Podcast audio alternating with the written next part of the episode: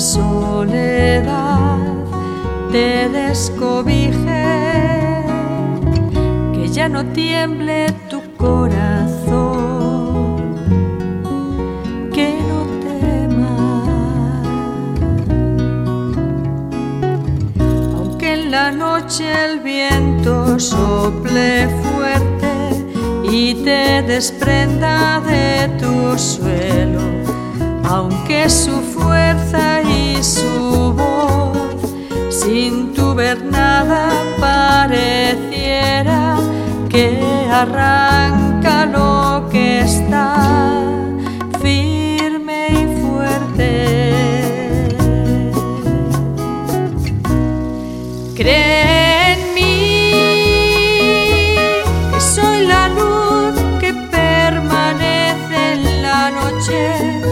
soy la calma de tormenta. Cree en mí que soy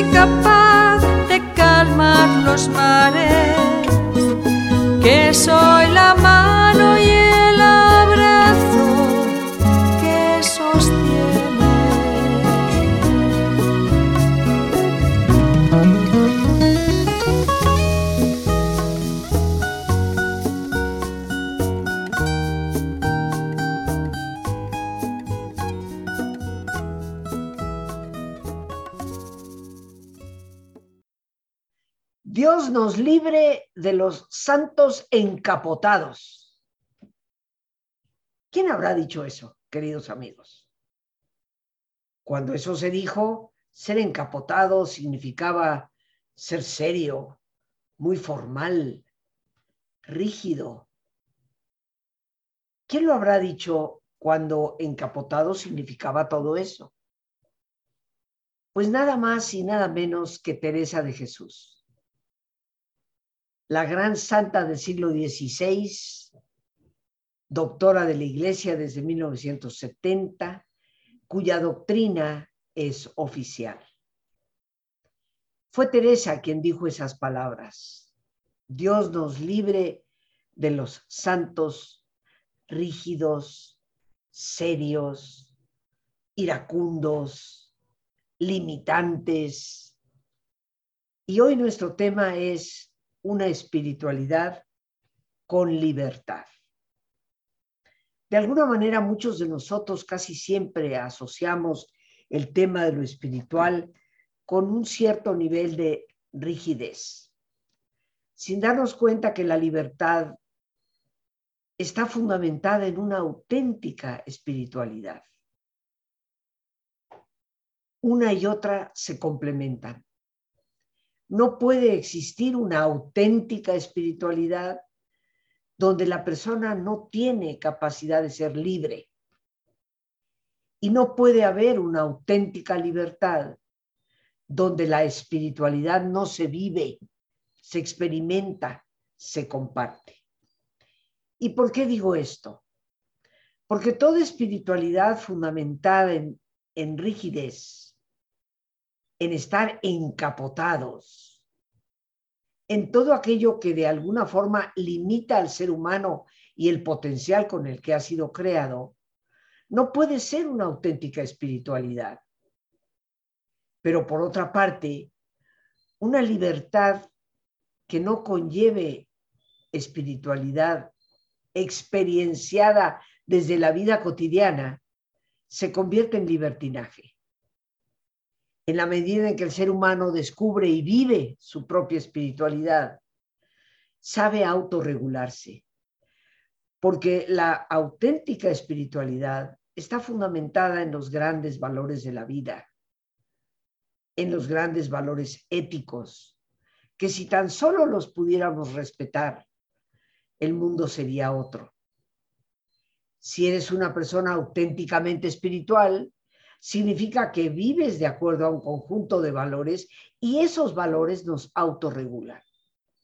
El ser honestos nos autorregula para no robar.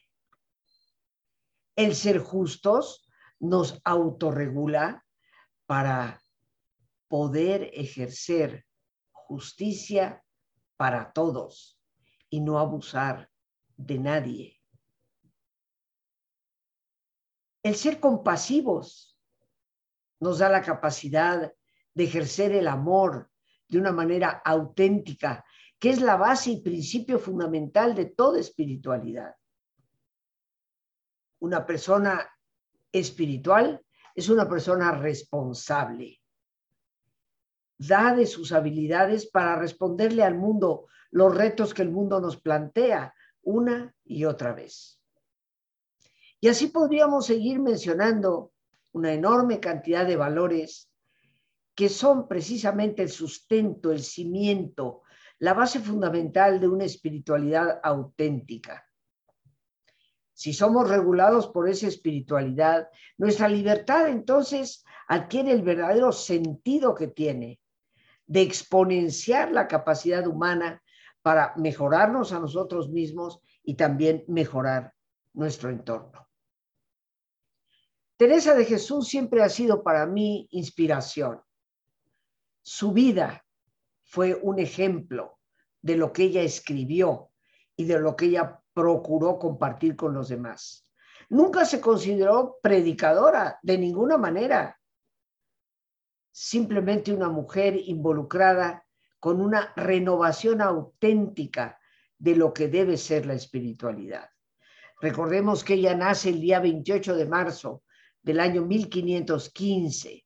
Esa transición desde el siglo XV al siglo XVI que cambia y marca fundamentalmente el gran cambio entre la Edad Media y el Renacimiento. Una mujer de su época, pero una visionaria que nos dejó un legado que persiste hasta el día de hoy y en el que yo he descubierto cada día más los fundamentos de una espiritualidad auténtica para el siglo XXI. Decía ella con gran desparpajo y gran espontaneidad. Un santo triste es un triste santo. Qué tristeza, queridos amigos, que estemos acostumbrados a identificar la santidad con un estado casi lúgubre, pesimista, o un estado en el que se niegan lo que son las diversiones, el entretenimiento, la alegría natural que un ser humano requiere para su vida diaria. Efectivamente, un santo triste es un triste santo. En palabras textuales de Teresa de Jesús. La alegría creo que debe de ser la marca más auténtica de la verdadera santidad la alegría que nace desde, desde lo más profundo de nuestro corazón. Por algo lo decía ya el gran Telar de Chardin, este gran teólogo, filósofo del siglo XX, sacerdote jesuita. La alegría es la señal infalible de la presencia de Dios. Pero Teresa no se conformó con decirnos que un santo triste es un triste santo. Recordemos que ella reforma la orden carmelita en el siglo XVI, a partir de 1562. Se da la gran reforma no solo para los conventos de mujeres, sino también para los de hombres, fundando así lo que hoy conocemos como el Carmelo descalzo o Carmelo teresiano, como tú le quieras llamar. Pero los dos nombres nos indican la obra realizada por Teresa de Jesús en ese siglo XVI. Y a partir de esa reforma que ella lleva a cabo, basada en una austeridad para los conventos, también se finca una nueva manera de concebir la relación con Dios, que va más allá de los rituales, para hablarnos de la alegría que debe de ser la convivencia con un Dios del cual estamos conscientes en nuestro interior. Indiscutiblemente que para su época fue una verdadera revolucionaria. Tuvo esa visión clara de que el ser humano tiene que comprender que la espiritualidad es el punto de partida de una convivencia con Dios que nos ha dado la vida y que nos habita. Ese pensar que Dios está dentro de nosotros, obviamente no es tan solo de Teresa de Jesús, todos los grandes místicos nos han apuntado en esa dirección. Todos nos afirman a través de su experiencia misma de Dios que Dios está en nosotros y no fuera de nosotros. Ese Dios nos creó libres. Cuando enfrentamos tantos problemas en el mundo de hoy, como los que tú y yo enfrentamos, la pandemia, los problemas económicos, la terrible violencia en que vivimos, la facilidad con que se miente y se levanta falso testimonio, nos tendríamos a veces que cuestionar, ¿valdrá la pena esa libertad? ¿Por qué Dios, creador de todas las cosas, optó por la libertad? Pero en el fondo Dios es amor y no podemos amar obligados a amar. No podemos decir que te amo cuando no tengo ninguna otra opción. Dios quiso darnos la libertad para que libremente optáramos por el amor hacia Él y hacia los demás. Teresa respeta esa profunda libertad, dándonos pauta para una espiritualidad plena. Y eso significa una espiritualidad que nos dé a nosotros la capacidad de ser auténticamente nosotros mismos. Decía ella una frase bastante conocida, tristeza y melancolía no las quiero en casa mía. Ciertamente que Teresa pensaba que el convento no era un refugio para personas decepcionadas de la vida, sino un sitio donde hubiera plena vocación del amor, el amor a Dios, el amor a los demás. ¿Cuántas veces hemos permitido la entrada de tristeza y melancolía a nuestro hogar y a nuestra propia vida? Indudablemente que habrá personas que en estos momentos dirán, pero Rosita, tú como psicóloga bien lo debes de saber. En muchas ocasiones es inevitable. No solamente lo sé y reconozco que hay momentos en que la tristeza es inevitable, sin embargo, no es permanente. Teresa en su propia vida nos dio ejemplo de ello. Cuando sale de su casa en el año 1535 a escondidas de su padre, que no quería que ingresara en el convento. Nos habla ella en su propia obra cómo perder la vida hubiera sido menos doloroso que haber tenido que dejar a su padre en casa. Profundo dolor y tristeza vivió en ese caminar desde su hogar hasta el convento de la Encarnación, fuera de las murallas de la ciudad de Ávila, donde ella vivía. Me imagino que fue un, caminar nocturno pleno de llanto. Y lo mismo va a suceder cuando en la década de los 40 de ese siglo XVI su padre muere y enfrenta el terrible dolor de perder a ese padre que la había tenido siempre como consentida, que le había dado amor con abundancia, que se había esmerado habiendo quedado Teresa huérfana a los 12 años por apoyar a su hija en todo. Y nos expresa su tristeza en su propia obra cuando el padre muere. Pero ninguna de esas tristezas es permanente. Todos cuando vivimos pérdidas transitamos indiscutiblemente por un duelo. Pero permanecer dolientes es una opción personal que no responde a lo que es verdaderamente un duelo. Buen cuidado tuvo Teresa de que esas personas eternamente dolientes no formaran parte de lo que es una vida conventual. Tú y yo posiblemente no estamos en ningún convento. Sin embargo, qué bien nos haría tomar nota de que tristeza y melancolía no queremos en casa mía. Procurar ayudar a las personas entristecidas por una pérdida, pero recordarles que la opción de permanecer de esa manera depende de ellos. La psicología nos brinda herramientas que en aquel entonces no existían para poder ayudar a una persona a salir adelante.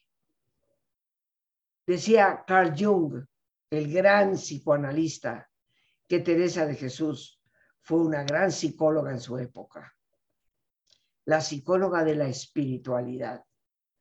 Y nos habló con mucha libertad de ella.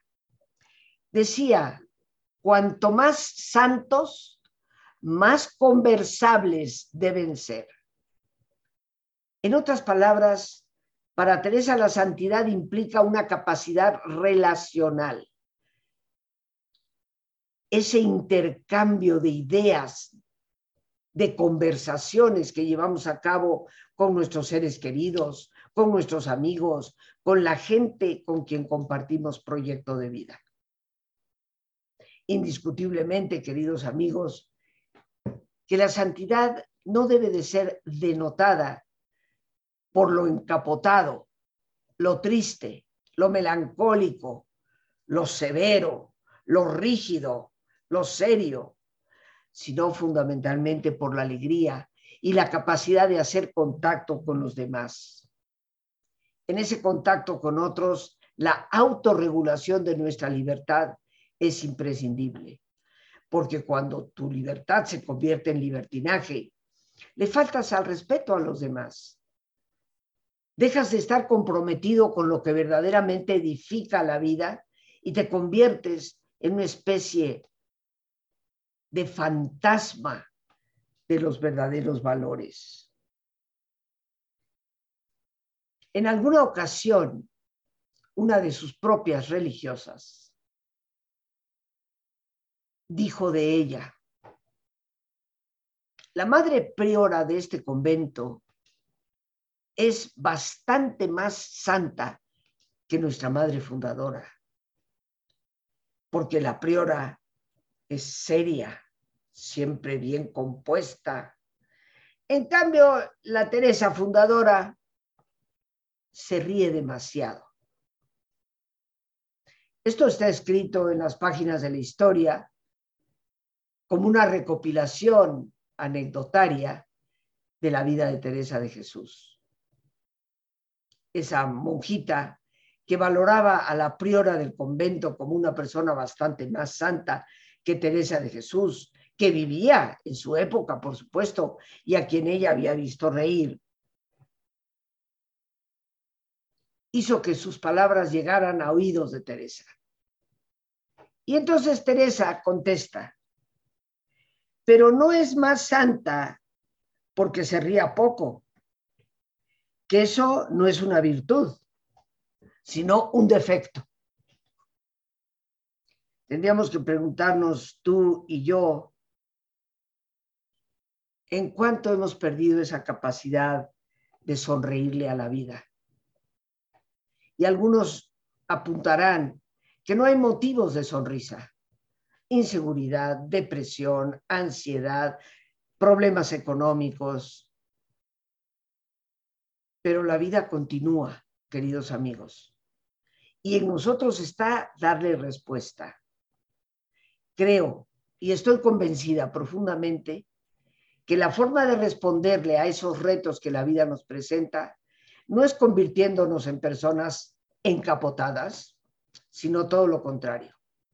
En personas profundamente espirituales, que tengamos claro la noción de quién es Dios y quiénes somos nosotros.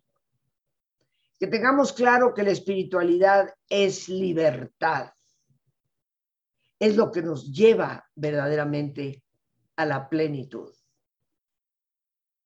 Y por eso es que el día de hoy tomo esta oportunidad para invitarte, porque próximamente estaremos iniciando una conferencia, conferencia gratuita, pero te diré esto después de nuestro ejercicio de relajación.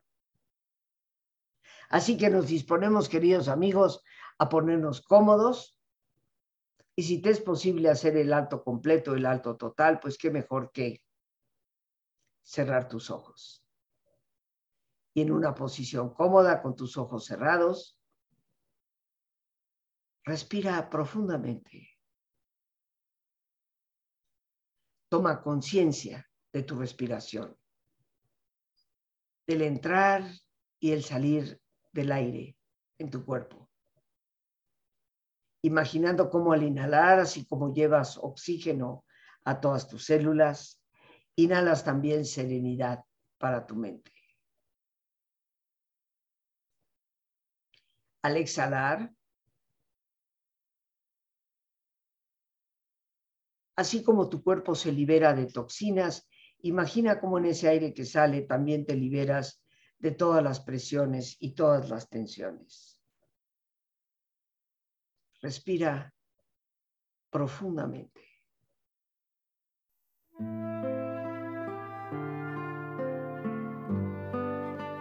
Y relaja tu cuero cabelludo.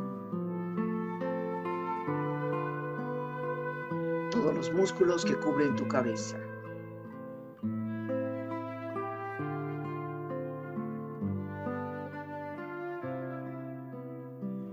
Relaja tu frente, Siente la piel, la vibración de la piel que cubre tu frente.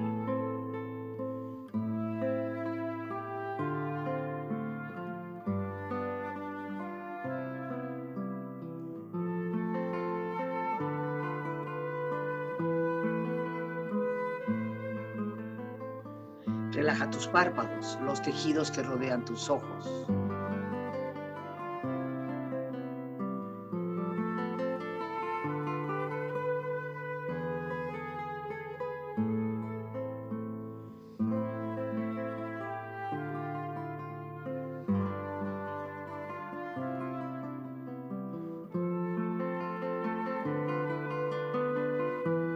Tus mejillas, toda la piel, todos los músculos que cubren tu cara.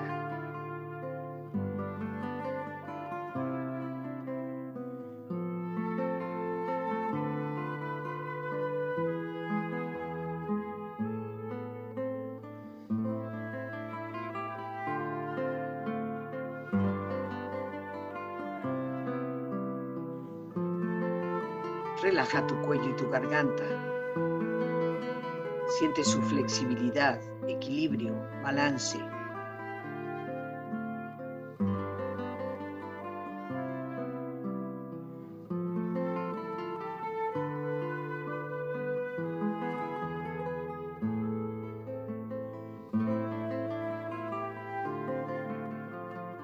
Relaja tus hombros, brazos y manos, así como tu espalda. Siente una agradable sensación que relaja todos los músculos en estas partes de tu cuerpo.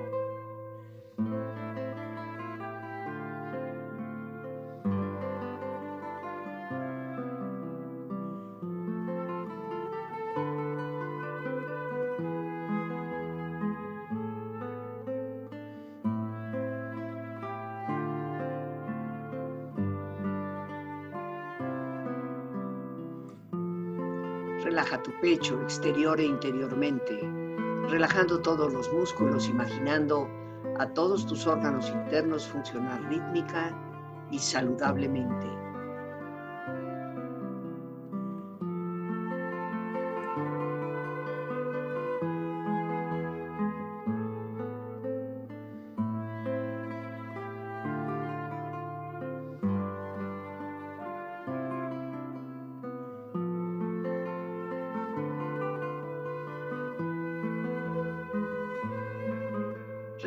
Abdomen, exterior e interiormente, relajando todos los músculos, imaginando a todos tus órganos internos funcionar rítmica y saludablemente.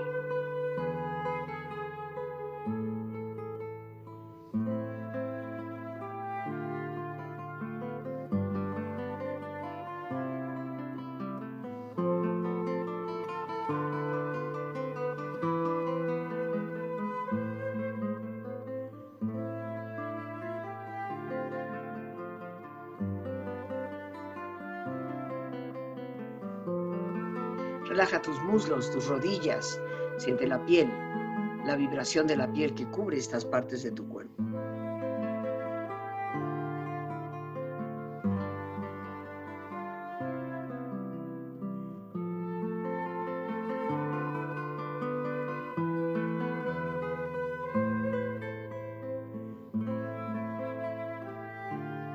Relaja tus pantorrillas y tus pies.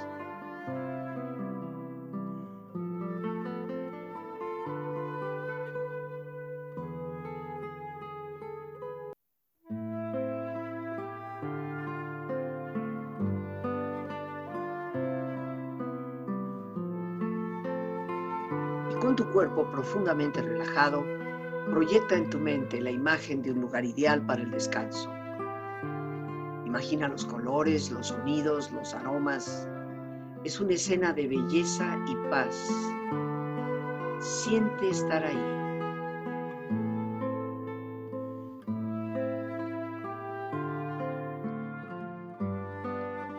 Con tu cuerpo relajado y tu mente serena, reflexiona.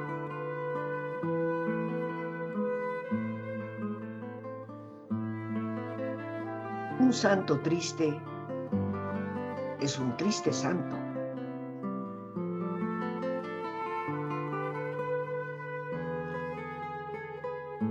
Cuanto más santos, han de ser más conversables.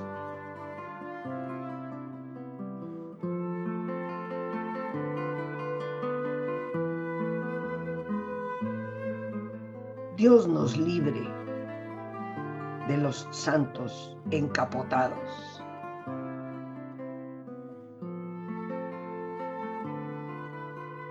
Respira profundamente, relájate bien.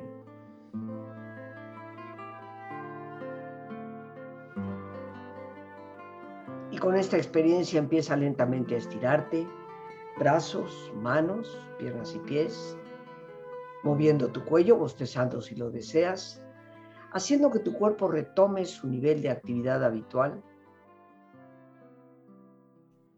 hasta muy lentamente abrir tus ojos. Ojos abiertos, bien despierto, muy a gusto, bien descansado y en perfecto estado de salud, sintiéndote mejor que antes. Pues queridos amigos, como ya les decía, quiero aprovechar esta oportunidad para invitarles, ya que este próximo miércoles, pasado mañana, día 12 de este mes de enero, que estamos estrenando, voy a tener la enorme alegría de compartir con ustedes una conferencia gratuita vía Zoom, en línea. Meditación y espiritualidad con Teresa de Jesús. Una conferencia que nos hablará de su vida, un poco de su época, pero que nos dará pauta para el diplomado que estaremos estrenando en el mes de febrero, Meditación y Espiritualidad con Teresa de Jesús. Este miércoles la entrada es libre, sin embargo hay que apartar nuestro lugar. El teléfono 55 37 32 91 04. que ya nuestra productora, por supuesto, está poniendo ahí al calce de mi imagen, teléfono al cual ustedes se pueden dirigir, ya sea por mensaje, WhatsApp, Telegram, Signal o bien por una llamada telefónica. Habemos nosotros los mayores que a veces preferimos una llamada. Así que ese teléfono está a su entera disposición. 55 37 32 91 04. A veces pensamos que conocer la vida, la obra, la aportación de alguien que vivió y escribió en el siglo XVI no tendrá para nosotros mayor consecuencia.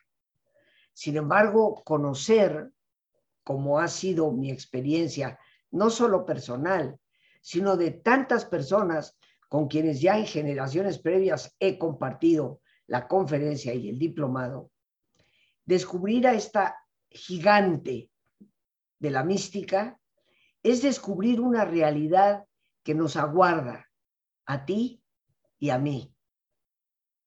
Porque solemos pensar que la experiencia mística o la santidad está reservada a aquellos que viven en cuatro paredes y un claustro, sin darnos cuenta que tal vez hay más santos de a pie que santos enclaustrados sin darnos cuenta que la santidad es la plenitud de la persona y no una actitud de juzgamiento y rigidez hacia los demás.